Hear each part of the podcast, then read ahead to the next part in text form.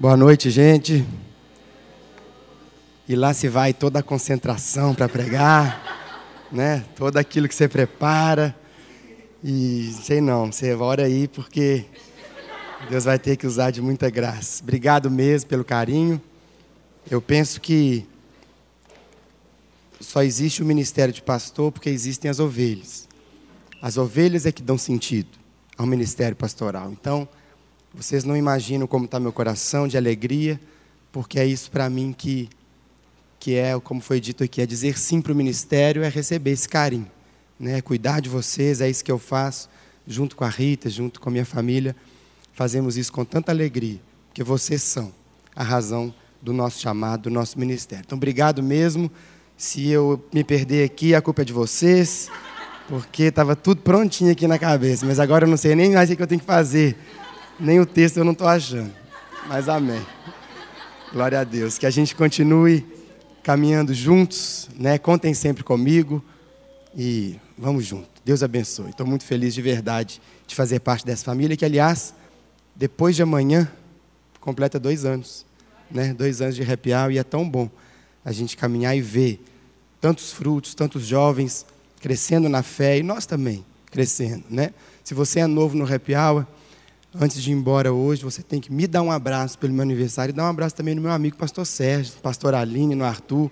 Se você não estava aqui, ele e junto comigo, mas mais ele, que começou esse negócio todo. Eu falo isso porque o pastor Sérgio é que deu cara para esse negócio. Né? Acho que se dependesse de mim, né, Lucas? A gente estava montando o happy hour ainda, né? Planejando, né? Sonhando. O pastor Sérgio chegou, desembolou e que bom ter você aqui mais uma vez, né? Pastor Márcio acabou vendo a benção e levou, e a gente não conseguiu segurar. Mas está sempre junto ali, você tem que dar um abraço nele também antes de ir embora. Amém? Irmãos, a voz não está boa e não é de emoção, não, é de emoção também. Mas então você ora aí por mim, que além de eu estar tá perdido, minha voz não está ajudando, mas se Deus quiser, nós vamos chegar até o final dessa mensagem. Como é que é? Nem foi, você acredita? Nem foi. Depois que os meninos nascem, a gente vê jogo de futebol no outro estágio, né, pastor Sérgio? A gente grita sem emitir som, né? A gente é difícil, mas a gente vai tentando, né? E foi o que aconteceu na quarta-feira. A gente não pode fazer as coisas que a gente estava acostumado. Amém, igreja? Vamos estudar a palavra de Deus então. Amém? Irmãos, nós hoje damos sequência a essa nossa série de mensagens sobre as disciplinas espirituais. Quem está sendo abençoado por essa série? Eu estou sendo abençoado. Eu estou sendo abençoado. Tudo que a gente traz para vocês aqui, irmãos, toda mensagem, toda ministração, primeiro Deus trata o nosso coração. Então, para mim tem sido um período tão legal de crescimento. Eu tenho revisto tantas coisas na minha vida e espero que seja assim para vocês também. Hoje nós vamos estudar, vamos conversar sobre duas disciplinas espirituais. Nós vamos conversar sobre meditação e vamos conversar sobre solitude. Elas são duas disciplinas distintas, a meditação e a solitude. Elas são distintas, mas eu entendo que elas precisam caminhar juntas. Nós precisamos analisar, precisamos estudar, precisamos meditar nas duas conjuntamente. Na verdade, todas as disciplinas espirituais, elas precisam caminhar juntas. A gente precisa entender que disciplina espiritual não é algo compartimentado, algo separado, mas é algo que a gente faz como um pacote só. Nós dividimos aqui para facilitar a explicação e tudo mais. Mas, de modo especial, eu creio que meditação e solitude precisam ser ensinados e precisam ser analisados conjuntamente. É isso que nós vamos fazer, então, nessa noite.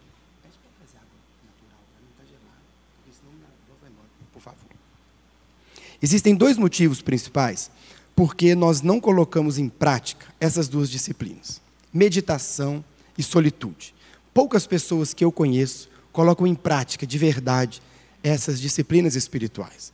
E eu identifico alguns motivos. O primeiro deles é que nós temos um certo preconceito com a palavra meditação, não é verdade?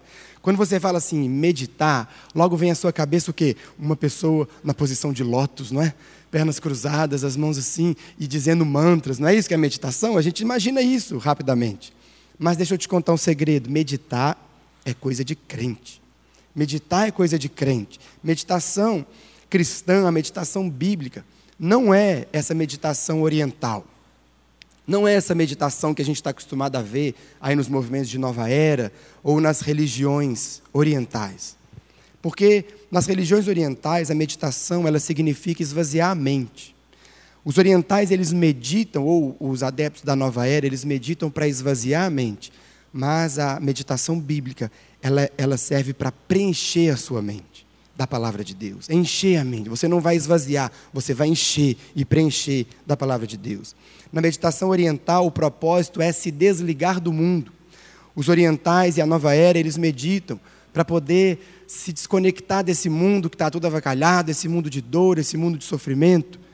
E eles tentam, com a meditação, se desconectar do mundo. A meditação bíblica não. A meditação bíblica, ela vai te preparar para ser um cidadão melhor no mundo. Ela vai te capacitar a ser melhor, a viver como alguém segundo a vontade de Deus. É o contrário da meditação oriental. Na meditação oriental também, a busca deles é acontece uma perda da individualidade, uma perda da personalidade. Se Deus quiser, irmãos, nós ainda vamos estudar cosmovisão aqui. Amém, Bruno? Bruno vai, vai ser o primeiro inscrito no curso, não é verdade? Nós vamos estudar cosmovisão, nós pretendemos fazer muita coisa daqui para frente, mas a gente vai estudar isso mais detalhadamente. Mas o que eu preciso que você entenda é que essa meditação oriental, ela busca fazer com que o indivíduo se perca na, na mente cósmica, que o indivíduo se perca na divindade, segundo eles acreditam. Na meditação cristã, é o contrário. Você vai encontrar o seu lugar no reino, você vai encontrar o seu lugar naquilo que Deus tem para fazer, a obra dele e onde você vai. Obrigado e é onde você vai se encaixar. Portanto, primeiro preconceito que você tinha com meditação já não pode existir mais. Não tem nada a ver com meditação oriental. Meditar é coisa de crente. E nós vamos ver muito isso aqui hoje. O segundo motivo por que nós não colocamos em prática essas disciplinas é porque meditação e solitude não combinam muito com a nossa vida moderna, não é verdade? Parece que não encaixa, parece que não tem espaço para meditar, parece que não tem espaço para solitude, para momentos de silêncio. Meditação e solitude, eles nos falam de tranquilidade, eles nos falam de silêncio, eles nos falam de estar sozinhos. Mas o que, que a nossa sociedade tem para nós? Ela tem barulho, ela tem correria, ela tem multidão. É isso que a sociedade oferece. Então, de certa forma, nós não encontramos espaço para essas disciplinas na nossa vida. No fundo, no fundo, irmãos, o que nos impede mesmo, o que nos o que nos afasta dessas disciplinas é o medo de estarmos sozinhos. É o medo da solidão. É esse medo que nos impele para o barulho. É esse medo que nos impele para a multidão. A gente não gosta do silêncio. A gente não gosta dessa sensação. Quer ver um exemplo? Quando você chega em casa e você está sozinho, qual a primeira coisa que você faz? Liga a TV. Liga o rádio. Para quê? Você quer ver alguma coisa? Não. Precisa ter barulho barulho. A gente não consegue ter um momento no silêncio, a gente não consegue ter um momento quieto. A gente sempre tem que estar agitado, a gente sempre tem que estar com algo acontecendo, sempre tem que ter gente por perto, sempre tem que ter algo. Com a chegada dos smartphones, isso ainda piorou, não é verdade? O tempo todo a gente está com o fone de ouvido, a gente está assistindo alguma coisa, a gente está numa rede social, a gente não tem tempo mais para meditação, a gente não tem tempo para solitude, a gente não tem tempo para pensar em Deus, para pensar na palavra dele, para pensar nos planos dele, para pensar na nossa própria vida. Por isso é tão importante nós falarmos sobre meditação e solitude.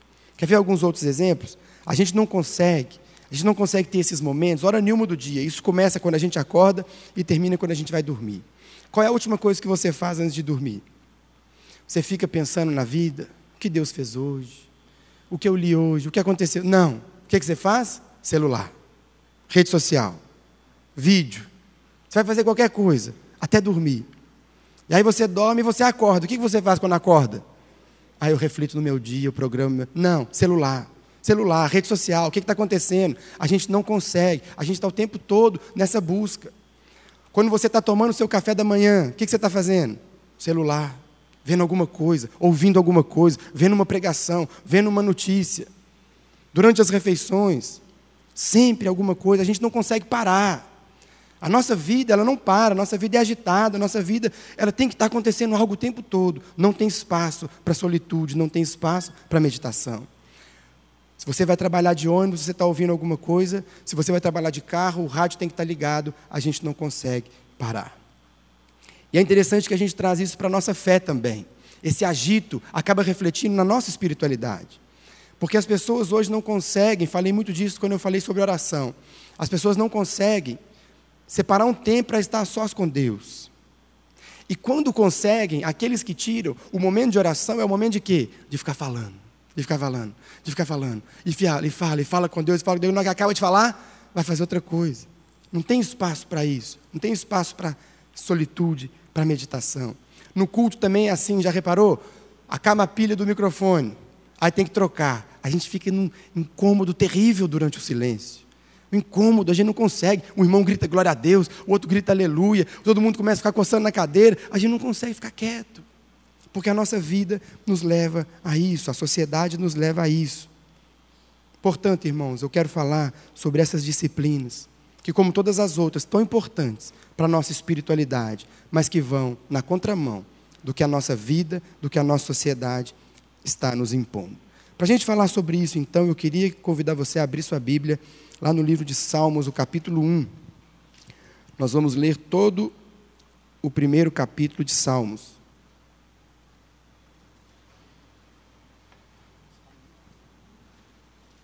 Salmos capítulo 1, nós vamos ler verso 1 ao verso 6, todo o capítulo.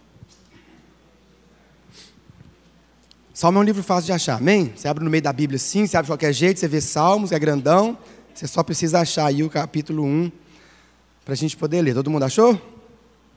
Salmo 1, então, diz assim a palavra de Deus. Como é feliz aquele que não segue o conselho dos ímpios, não imita a conduta dos pecadores, nem se assenta na roda dos zombadores.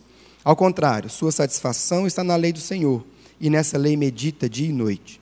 É como árvore plantada à beira de águas correntes, dá fruto no tempo certo, e suas folhas não murcham. Tudo o que ele faz prospera.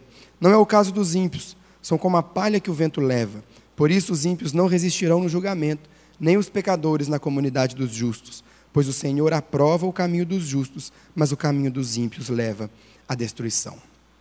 Irmãos, o texto aqui, capítulo 1, talvez você já conheça ele bem, é um texto que vai começar nos dizendo sobre o homem que segue o conselho dos ímpios e o homem que segue o conselho da Bíblia. Aqui a palavra de Deus vai nos mostrar que você pode escolher seguir o conselho dos ímpios, mas você pode escolher seguir a lei do Senhor. E a Bíblia diz então que feliz é aquele, não apenas que segue, mas aquele que segue e medita. A palavra diz no verso 2, ao contrário, a sua satisfação está na lei do Senhor e nessa lei ele medita de dia e de noite. A meditação, toda a Bíblia, ela vai falar muito de meditação.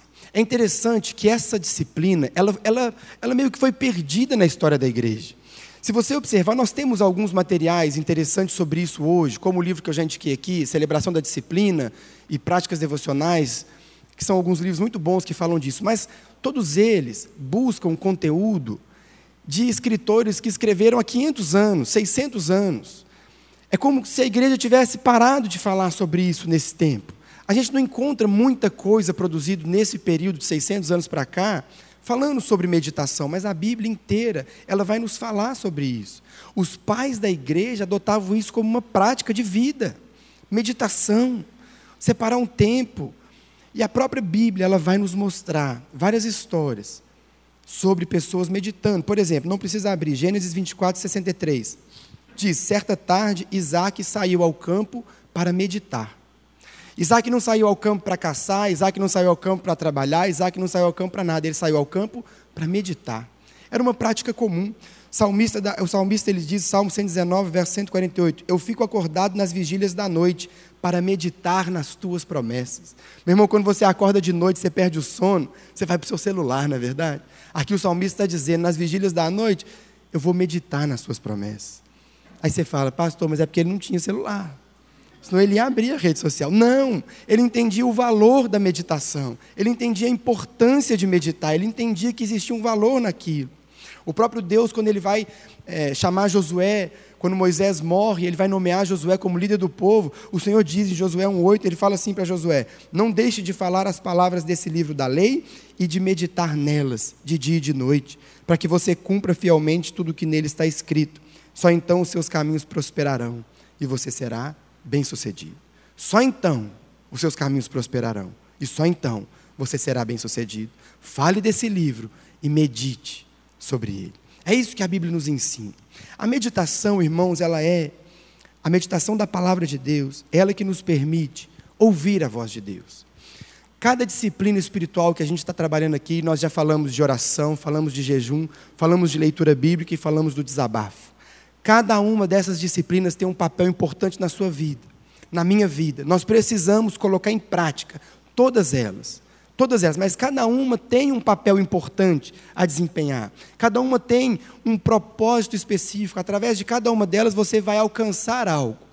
A disciplina da meditação é a disciplina que permite a mim e a você ouvir a voz de Deus. Ouvir a voz de Deus e, consequentemente, obedecer aquilo que nós ouvimos. É através da meditação que nós conseguimos ouvir aquilo que o Senhor quer nos ensinar nas Escrituras, que o Senhor quer nos ensinar através de uma mensagem, e nós colocamos isso em prática. Sabe, irmãos, talvez Deus esteja falando algo com você. Talvez Deus esteja falando com você algo há um tempão, mas você não está ouvindo.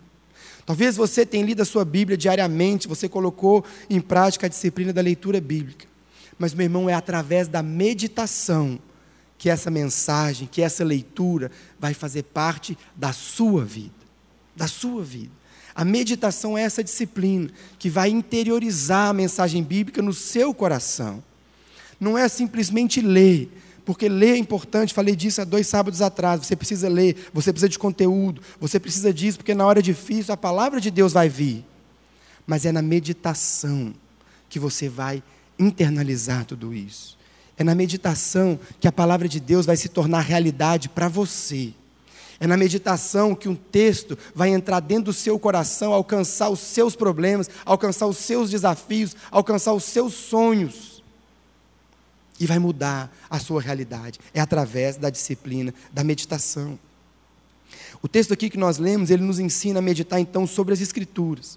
A sua satisfação está na lei do Senhor e nessa lei medita de dia e de noite. Nós precisamos meditar na palavra de Deus. Sabe, irmãos, existem várias formas de você ler a sua Bíblia. Várias formas. Por exemplo, quando a gente vai preparar uma mensagem, quando a gente vai pregar, o líder de célula conhece bem isso. Nós preparamos, nós fazemos uma leitura bíblica específica. A gente vai buscar aqui o contexto, a gente vai buscar o significado, a gente vai buscar explicar, a gente vai buscar entender aquilo para explicar para as outras pessoas. Esse é um tipo de leitura bíblica. Mas o tipo de leitura que eu estou propondo aqui com essa mensagem é um tipo de leitura diferente. É um tipo de leitura que você não vai buscar algo para explicar para as pessoas, mas é aquilo que você vai buscar, o que, que a Bíblia está falando com você. Com você. E meu irmão, como toda disciplina, se você não parar, se você não parar para fazer isso como uma prática devocional, como uma disciplina espiritual, você não vai ouvir o que a palavra de Deus está tentando dizer para você. Você pode ler a sua Bíblia, você pode ler. Tem gente que às vezes fala assim: Ah, pastor, hoje eu li dez capítulos da Bíblia. Mas que benção, irmão, o que, que você leu? Ah, que Deus é bom, né? Que no final tudo dá certo. Foi mais ou menos isso que eu li. Ou seja, aquela palavra produziu um conhecimento, produziu uma leitura, mas não produziu transformação. Porque a simples leitura não vai produzir isso. A leitura que produz essa transformação é através da meditação. É a meditação. É na meditação que a palavra de Deus ela se torna viva. É, na, é quando você está meditando que a palavra de Deus ela vai se tornar real na sua vida. Ela vai se tornar viva para você. É na meditação que a onipresença de Deus, ela vai deixar de ser um dogma teológico, um conceito dos teólogos e vai se tornar algo concreto, algo radiante na sua vida. É na meditação que você vai dizer, fala, Deus está falando comigo. A palavra está tratando o meu coração, porque eu estou meditando, eu estou digerindo, eu estou refletindo naquilo que Deus está fazendo. Percebe a diferença? É a meditação que produz isso em nós. E a meditação, por isso, ela é uma prática que tem que ser redescoberta por nós, tem que ser vivida, tem que ser aplicada. Todos nós, meu irmão, nós precisamos de ter um tempo para orar, nós precisamos ter um tempo para ler nossa Bíblia, mas nós precisamos, seja durante, seja depois da leitura, parar e dizer o que, que isso está falando comigo, o que, que esse texto quer me dizer. Sabe, irmão, certamente já aconteceu com você, às vezes você lê o texto, você já leu aquele texto várias vezes, mas existe um versículo que salta aos seus olhos, existe às vezes uma palavra Existe às vezes uma expressão que vai saltar diante de você, é hora de você parar e falar: Espírito Santo, o que, que o Senhor quer me dizer? Senhor, o que, que esse texto, o que, que esse versículo tem para trabalhar no meu coração? Isso é meditar. Isso é meditar, e é disso que nós precisamos, para que a palavra de Deus fale, fale aos nossos corações. A meditação, ela é sobre o texto, aqui está dizendo, você vai meditar na lei do Senhor. Mas essa meditação sobre a lei do Senhor, ela vai te levar a meditar também, como consequência, sobre a sua própria vida. Sobre a sua própria vida. O versículo 6 diz: Pois o Senhor aprova o caminho dos justos. Se você quer andar, meu irmão, num caminho aprovado, se você quer andar num caminho que o Senhor aprova, não há, não há outra maneira, mas apenas você, ao ler a sua Bíblia, você colocar em prática a meditação a meditação, ela vai te levar a refletir sobre a sua realidade, como você tem vivido, como você tem se relacionado, como está o seu trabalho, como está a sua família, como estão os seus relacionamentos. É na meditação da palavra que você vai aplicar isso e vai refletir e vai meditar também sobre a sua vida. Existe um texto, um salmo também não precisa abrir, que Davi, você conhece o texto, Davi falando sobre isso. Davi experimentando essa meditação, Davi meditando sobre as Escrituras e sobre a sua própria vida, ele diz assim, está lá no Salmo 139: Sonda-me, ó Deus, e conhece o meu coração. Prova-me e conhece as minhas inquietações. Vê se em minha conduta há algo que te ofende e dirige-me pelo caminho eterno. Meu irmão, Davi não está pedindo aqui para Deus fazer algo que Deus não estivesse fazendo. Deus já estava sondando o tempo inteiro o que Davi está falando aqui. Ele fala: Deus, me mostra, me mostra, me sonda, mas me mostra. Vê se há em mim algum caminho, vê se na minha conduta existe algo que não te agrada. E guia-me pelo caminho eterno. Essa deve ser a nossa oração, essa deve ser a nossa busca quando nós entendemos a meditação bíblica. Quando nós procuramos preencher a nossa mente, encher a nossa vida com o conteúdo das Escrituras, e eu digo, Senhor, o que o Senhor quer falar comigo? Como esse versículo vai me guiar num caminho eterno? É isso que Davi estava fazendo, é isso que Davi estava buscando, porque a meditação, ela posiciona a nossa vida nos caminhos de Deus. Meu irmão, não é a quantidade de capítulos que você lê, eu preciso que você entenda isso não é a quantidade de Bíblia que você lê todo dia, é o quanto que esse conteúdo trabalha no seu coração. É o quanto que você para tudo para refletir, é o quanto que você para tudo para meditar e o quanto que esse texto entra na sua vida e muda a sua trajetória. Se nós queremos, irmãos, obedecer a Deus verdadeiramente, se nós queremos andar como o verso 6 em caminhos aprovados pelo Senhor, não basta um conhecimento intelectual da Bíblia.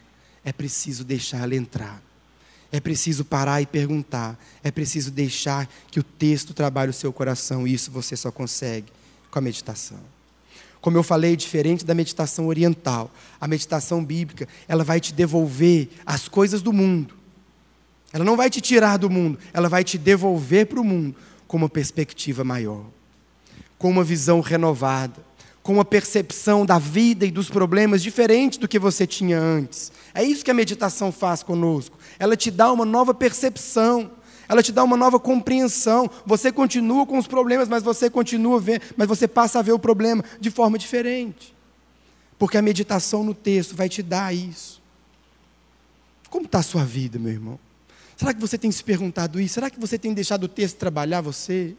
Como estão os seus relacionamentos?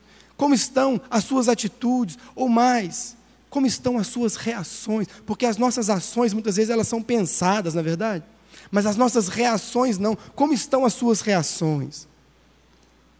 Como você tem agido diante dos problemas? A gente precisa se analisar, a nossa vida precisa passar por esse filtro, por essa meditação. O que, que eu preciso fazer com que o texto trabalhe no meu coração? Quais são os textos que falam sobre isso que eu estou vivendo?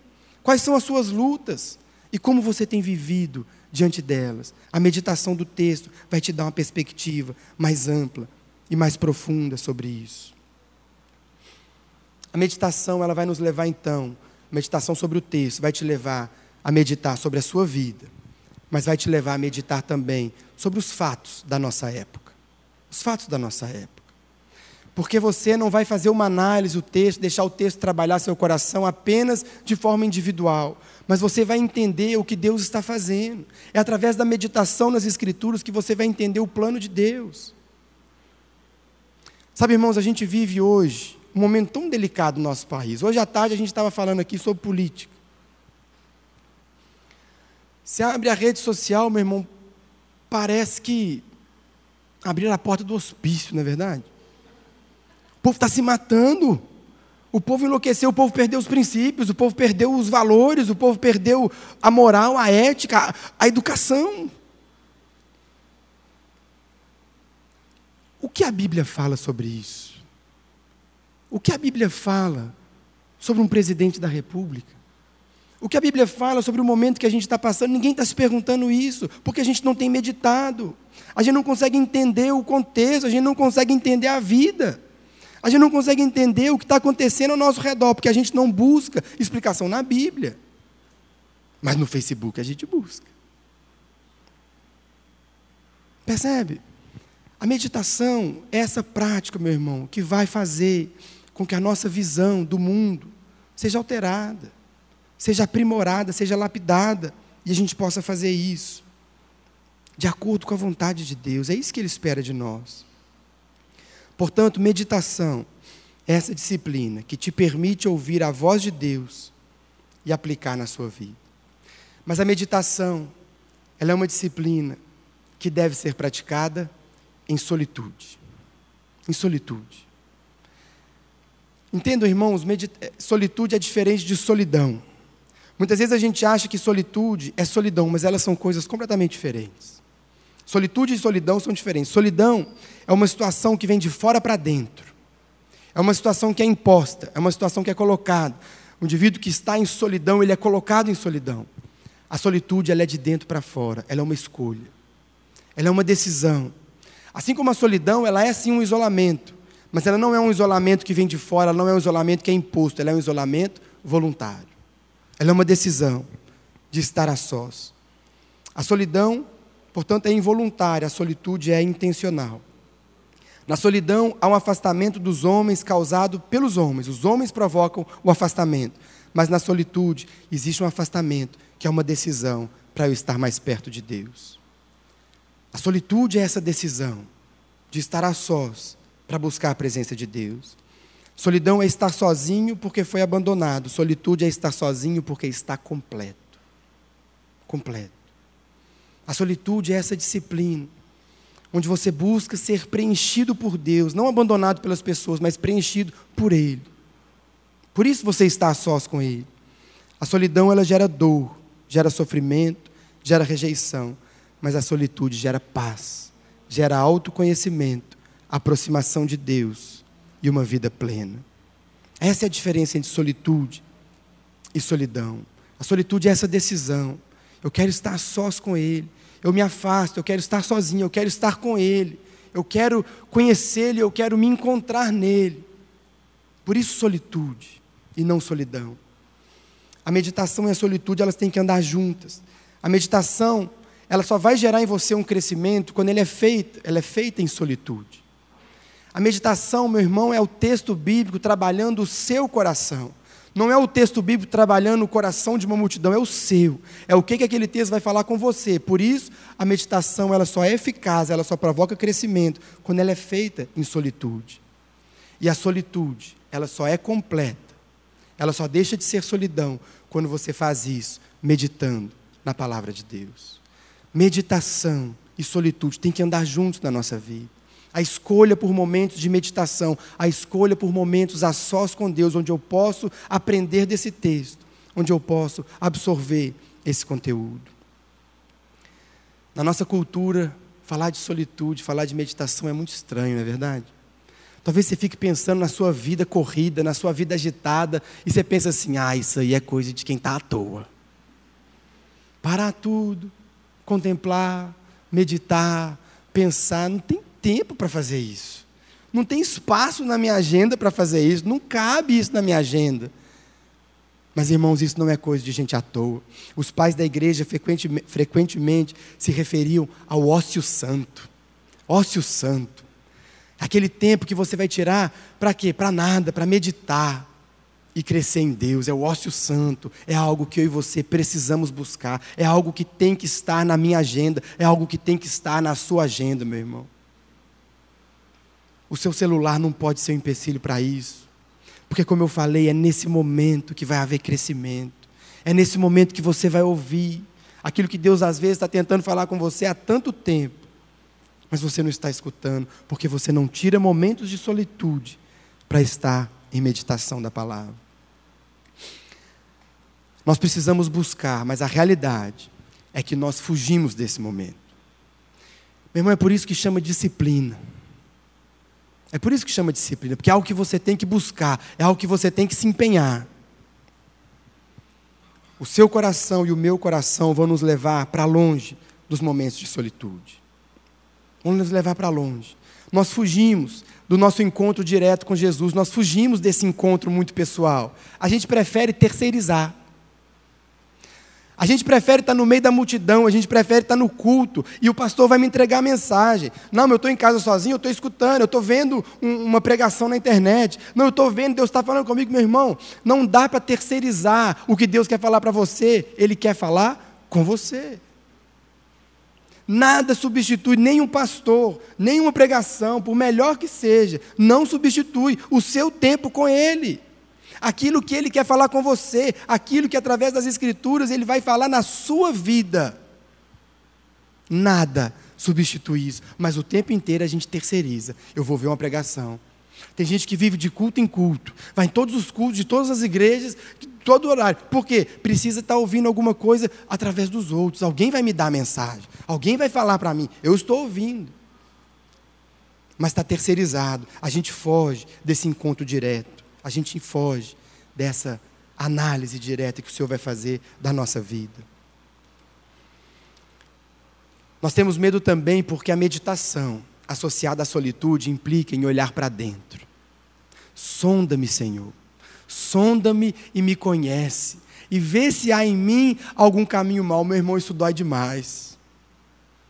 Quando você faz isso, você toma essa decisão, meu irmão, você vai olhar para dentro, você vai ver um montão de coisa que você não queria ver. Você vai ver um montão de coisa que não é legal. Vai ver um montão de coisa que ninguém vê. Mas Deus vai te mostrar. E isso dói. Isso é ruim. É muito mais gostoso estar na multidão, louvando, adorando, mãos erguidas e todo mundo junto. Não é assim? Por isso a gente foge da solitude, a gente foge da meditação, porque a gente sabe que a gente vai ter que olhar para dentro. Muita coisa vai aparecer, muita coisa vai vir à tona. E a gente não quer passar por isso. Nós preferimos o barulho, nós preferimos o agito, nós preferimos a multidão. Mas irmãos, nessa noite, Jesus nos convida a sair da solidão e a entrar na solitude. Esse é o lugar de Deus para nós. Esse é o lugar de Deus para os seus filhos. Meu irmão, olha o que diz o versículo 3. Está falando daquele homem que medita, aquele homem que não apenas lê, não apenas conhece, mas medita dia e noite. Verso 3: Ele é como uma árvore plantada à beira de águas correntes, dá fruto no tempo certo e suas folhas não murcham. A meditação, guarde isso, a meditação associada à solitude vai fazer de você uma árvore plantada junto às correntes de água. Porque você, quando você estiver ali plantado junto às correntes, a água vai passar o tempo inteiro. É a meditação. O tempo inteiro o texto está falando com você. O tempo inteiro Deus está trazendo direção para a sua vida. O tempo inteiro a palavra está sendo real, está sendo sua, está sendo algo do seu coração. E o tempo inteiro você está produzindo fruto. É disso que o texto fala. A árvore plantada à beira de águas correntes.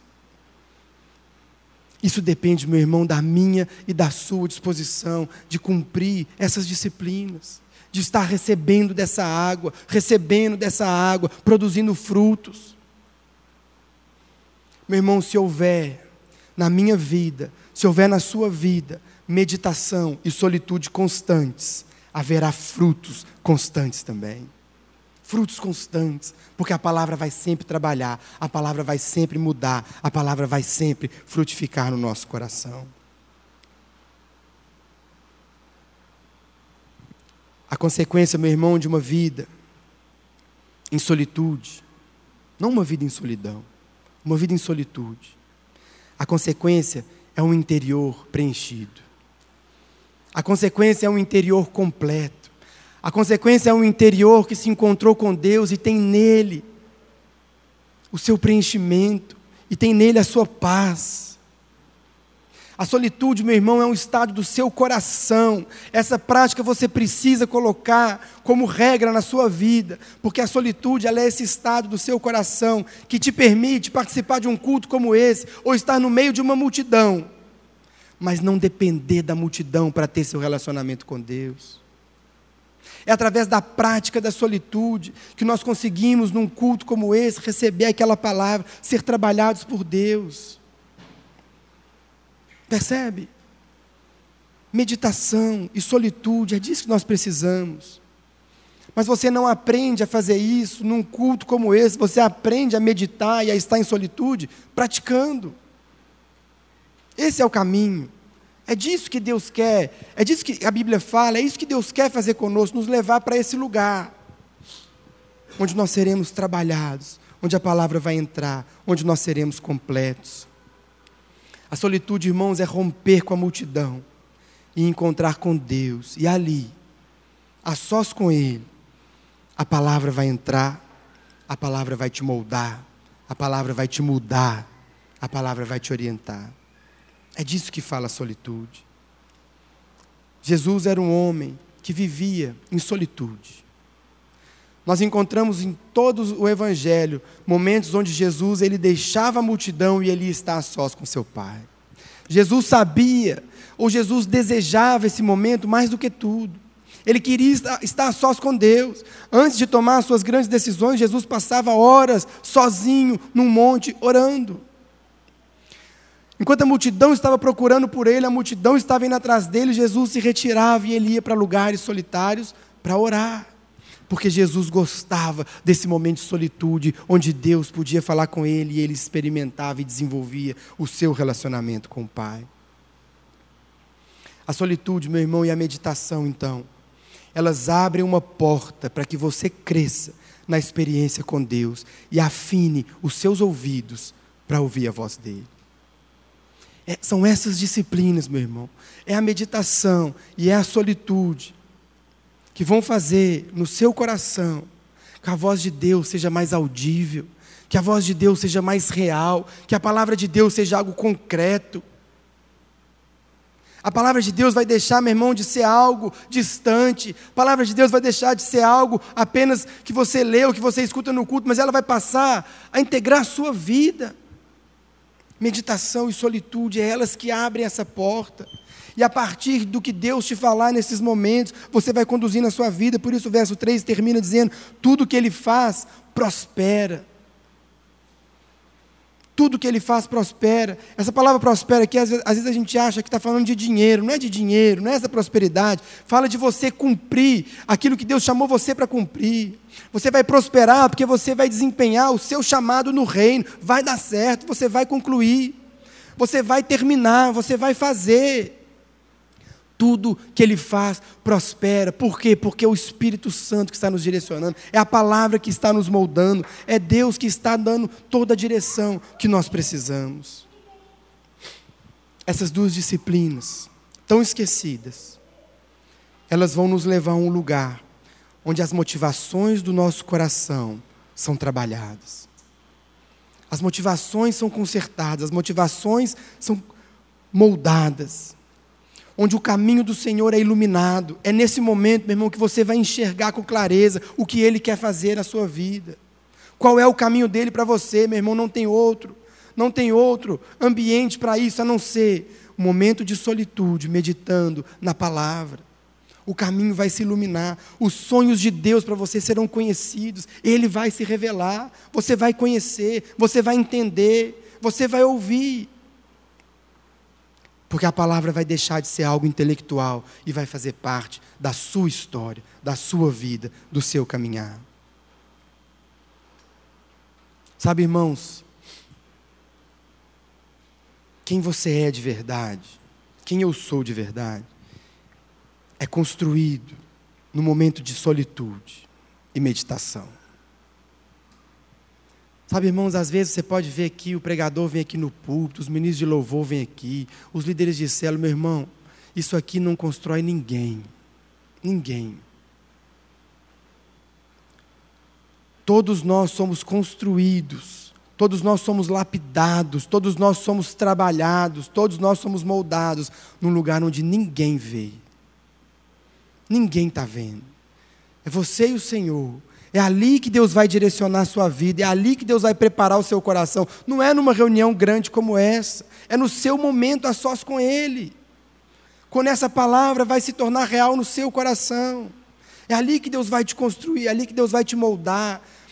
Meu irmão, entenda isso: qualquer coisa que você faz aqui na igreja, qualquer ministério, qualquer coisa, é secundário. O importante, meu irmão, é o tempo que você está em solitude, na presença dEle, sendo trabalhado, sendo moldado, sendo edificado, sendo transformado. É isso que conta, é isso que vale, é isso que é importante. O resto é consequência. Mas a correria do nosso dia a dia tem nos impedido, não é verdade? A correria do dia a dia tem nos impedido. Os nossos celulares têm nos impedido. A nossa rotina tem nos impedido. Mas, meu irmão, não tem outro caminho. Não existe outro caminho. Os problemas, as coisas que estão aí dentro do seu coração, que precisam ser mudadas, elas vão continuar aí. O tempo não vai mudar. Frequentar todos os cultos da igreja não vai mudar. Mas no momento que você parar e junto com o Senhor, junto com a palavra, você olhar para dentro, isso vai mudar. Existe um texto muito conhecido de todos nós, Apocalipse 3:20, diz assim: Eis que estou à porta e bato. Se alguém ouvir a minha voz e abrir a porta, entrarei e cearei com ele, e ele comigo. Se você olhar o contexto de Apocalipse 3, esse texto não foi escrito para descrentes. Esse texto foi escrito para a igreja. Esse texto foi escrito para mim. Esse texto foi escrito para você. Jesus está nos dizendo: Eis que estou à porta e bato. Eu quero cear com você. Se você abrir a porta, eu vou entrar e a gente vai cear. E a gente vai ter um momento junto, e a gente vai ter uma refeição junto, e a gente vai olhar um no olho do outro, e a gente vai conversar sobre tantas coisas. Se você abrir a porta, está falando para a gente. O texto está falando para a gente. Mas talvez a gente não tenha tempo de abrir a porta porque a gente está ocupado demais nas redes sociais. A gente está ocupado demais ouvindo sermões, falando sobre Ele, sobre Ele que quer entrar, sobre Ele que está à porta do nosso coração. A gente precisa abrir. A gente precisa deixar o telefone de lado, deixar o ativismo na igreja de lado e abrir a porta e deixar ele entrar. A solitude é esse ambiente que nós preparamos para ele entrar. E a meditação é a conversa, é o ensinamento, é aquilo que Ele vai trazer para nós de concreto, de real, de vivo. Partindo para o final. O que é que Deus faz em nós, então, através dessas duas práticas devocionais? Por que é que eu preciso restabelecer meditação e solitude na minha vida? Primeiro, porque é ali que Deus fala com você e te revela os planos dele. Segundo, porque é ali que ele trabalha e molda o seu caráter, de acordo com o caráter de Cristo. Terceiro, porque é ali que ele te orienta, ele orienta a sua vida, ele orienta as decisões que você deve tomar. Quarto, porque é nos momentos de solitude e meditação que ele te exorta, ele te conforta, ele te consola e ele te confronta. É nesse momento. Quinto, porque é a partir da meditação e da solitude que serão produzidos em mim e você frutos de obediência e de arrependimento. Meu irmão, esse momento com Deus, esse momento de solitude, esse momento de meditação, vai produzir em você arrependimento. Deus vai tirar o que tem que ser tirado e acredita em mim, tem muita coisa para ser tirada. Tem muita coisa precisando ser mudada. O nosso coração é inclinado para o mal, o nosso coração é inclinado para o pecado. Mas é nesse momento que Deus vai moldando, podando, tratando, curando o nosso coração. E por fim, é nos momentos de solitude e meditação que Deus vai pacificar o seu coração agitado. Sabe, irmãos, eu tenho visto, e eu não estou falando só de Lagoinha Mineirão, eu tenho visto uma geração de jovens agitada demais. As ondas estão altas demais, o vento está forte demais, a chuva está forte demais o nosso coração está agitado, o nosso coração está tenso.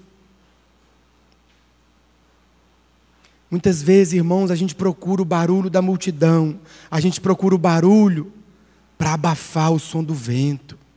A gente quer algo que nos tranquilize, mesmo sabendo que está tudo complicado, que está tudo agitado, que o mar está revolto, mas a gente quer mais barulho para ver se a gente consegue esquecer aquilo. Solitude, meditação, meu irmão, é onde Deus vai acalmar o seu coração. É onde Deus vai te ensinar a ficar calmo, a confiar, apesar do vento. Deus vai te ensinar a tranquilidade, a paz, apesar das ondas, apesar da tempestade. Porque é assim que Ele faz, Ele tranquiliza o nosso coração. Mas você só vai alcançar isso, meu irmão, se você parar. Parar a agitação, parar com o barulho, parar com as multidões.